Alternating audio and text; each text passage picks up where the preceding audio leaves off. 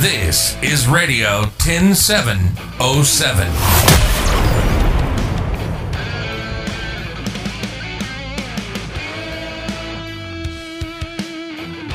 Mit Silke.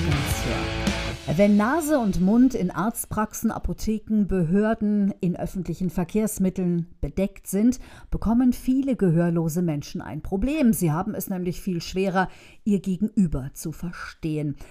Die Mundschutzpflicht trifft Hörgeschädigte ganz besonders. Und da muss man sich dann überlegen, was kann man zum Beispiel tun. Angeblich gibt es zum Beispiel auch durchsichtigen Mundschutz. Aber wie ist denn das eigentlich mit nicht sehenden Menschen in Zeiten von Corona? Alex, er ist blinder Softwareentwickler. Und da möchte ich gleich zuerst die Frage stellen, lieber Alex, ist es in Ordnung, wenn ich blind sage oder ist es besser, nicht sehend zu sagen? Wie, wie bezeichnest du das? Nö, ich glaube, blind ist völlig in Ordnung. Wie gehst du um mit Corona? Du, wie muss ich mir das vorstellen? Wie sieht dein Tag aus? Wahrscheinlich so wie der von vielen anderen. Ich sitze halt viel zu Hause, weil wir arbeiten von zu Hause. Ähm, und klar, alles, was draußen ist, ist natürlich durch diese ganzen Abstandsregelungen extrem viel schwieriger geworden. Ähm, oder von alleine einfach wirklich fast auch gar nicht mehr möglich, weil ja, durch diese großen Abstände man einfach sich ganz, ganz schlecht irgendwo orientieren kann. Wie oft bist du draußen? Ja, also ich versuche schon spazieren zu gehen mit meiner Familie. Wir wohnen ja hier zu dritt. Ähm, das versuchen wir schon jeden Tag mal zu machen. Und ansonsten nicht einmal in der Woche einkaufen, aber auch nicht alleine. Also mit meiner Tochter zusammen. Ähm, wie gesagt, alleine ist es halt momentan, also es ist sowieso schon schwierig und ähm, jetzt einfach noch wesentlich schwieriger. Wäre ein Leben für dich als blinder Mensch möglich ohne irgendwelche Hilfe momentan? Ich glaube nicht. Also, nee, also ich denke nicht, weil, weil man einfach sowieso immer auch hier so normalerweise schon Hilfe braucht. Ähm, das Problem ist halt momentan, man kriegt eigentlich noch weniger, weil auch wenn man jetzt irgendwo in der Stadt unterwegs ist und vielleicht nicht weiß, wo man lang muss, man hat ja faktisch niemanden zum Fragen, weil ja keiner da ist.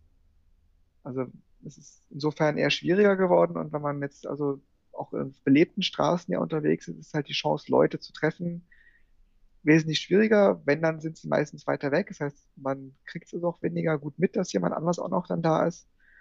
Also von daher ist das alles durchaus herausfordernder aktuell. Das heißt, du hast gerade gesagt, herausfordernd.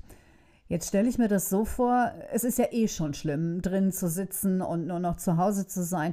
Aber für dich ist es ja quasi eine doppelte Belastung, weil du weißt, du kannst ohne fremde Hilfe einfach nicht nach draußen gehen. Wie habt ihr denn das dann in der Familie gelöst? Ist es so, dass du hast gerade deine Tochter erwähnt, dass sie dann sagt, okay, äh, Papa, wir gehen jetzt mal eine Runde, damit du rauskommst?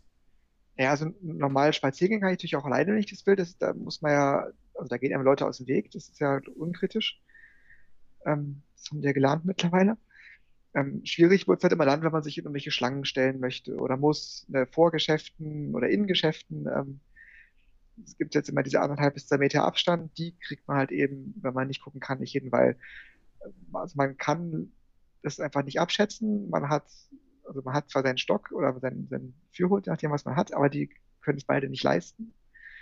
Ähm, man kriegt nicht mit, wenn sich diese Schlangen bewegen, weil man einfach das nicht hört, wenn Leute so weit weg sind. Also problematisch wird es halt wirklich dann, wenn man irgendwo hin muss, in irgendwelche Geschäfte oder, oder dergleichen. Wenn man einfach nur so rausgehen will, dann geht das schon.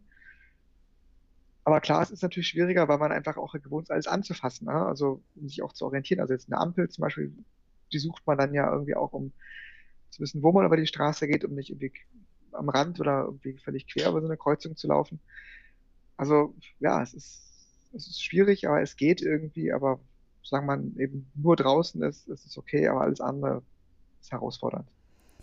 Alex, kann ich fragen, wie es bei dir zur Erblindung gekommen ist? Warst du schon seit Geburt blind oder ist es durch eine Krankheit passiert? Ne, das ist durch, von Geburt an passiert. Das wurde dann ein bisschen schlechter mit der Zeit, aber gut gesehen habe ich, habe ich nie genommen. Wie war so deine Kindheit als blinder Mensch? Lass mich ein bisschen dran teilhaben. Ach gut, ich finde es ja, finde es ja auch gar nicht schlimm, dass es so ist, wie es ist. Also ich lebe damit ja sehr gut und habe da auch äh, kein Problem mit. Und von daher ist es halt ein Teil von mir, aber es ich empfinde es nicht als schlimm oder so. Also ich kann so gut leben und kann die Dinge machen im Leben, die ich möchte. Von daher ist es für mich erstmal eine Sache, die total okay in Ordnung, in Ordnung ist, so wie sie ist. Als du dann gehört hast, okay, da gibt es so eine Krankheit, da ist so ein Virus, kommt aus China, rückt immer näher, ist hier.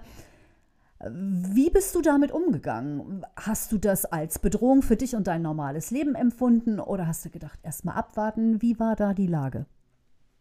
Naja, also erstmal abwarten. Also ich denke, sich davor sehr viel Panik machen bringt nichts. Es gab dann irgendwann dann die Sache, dass man noch in Bussen hinten einsteigen musste. Das war dann natürlich schon ein bisschen komisch und äh, ist auch nicht immer einfach, weil man nicht genau weiß, welcher Bus da gerade vor einem steht.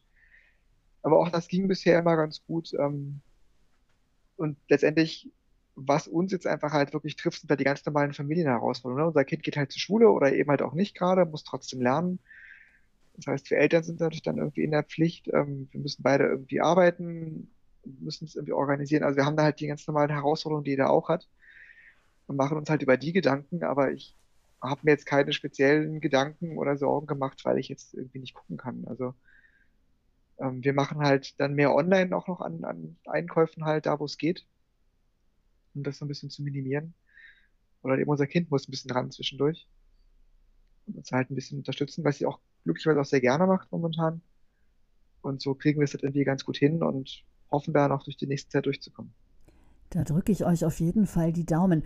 Bist du in irgendeiner Form organisiert? Bei Blindenvereinen hast du Kontakt zu anderen Menschen, die ebenfalls blind sind? Na, wir sind im ABSV, das ist ja der große Blindenverein in Berlin. Ähm, und ja, haben halt sonst ein bisschen Kontakt zu anderen blinden Eltern. Aber ja, also letztendlich haben sie alle, haben wir alle sozusagen die gleichen, gleichen Herausforderungen, die uns halt, die halt uns halt treffen. Aber ja, man, letztendlich kann man ja momentan auch telefonieren oder sich mit Leuten treffen, ist ja eher schwierig gerade. Von daher tauschen wir uns halt da ein bisschen aus, aber gute Lösung gibt's halt einfach nicht. Also man ist halt einfach auf Hilfe angewiesen, die kriegt man glücklicherweise also auch, also auch draußen helfen immer mal wieder Leute, auch wenn sie es ja eigentlich theoretisch nicht sollten.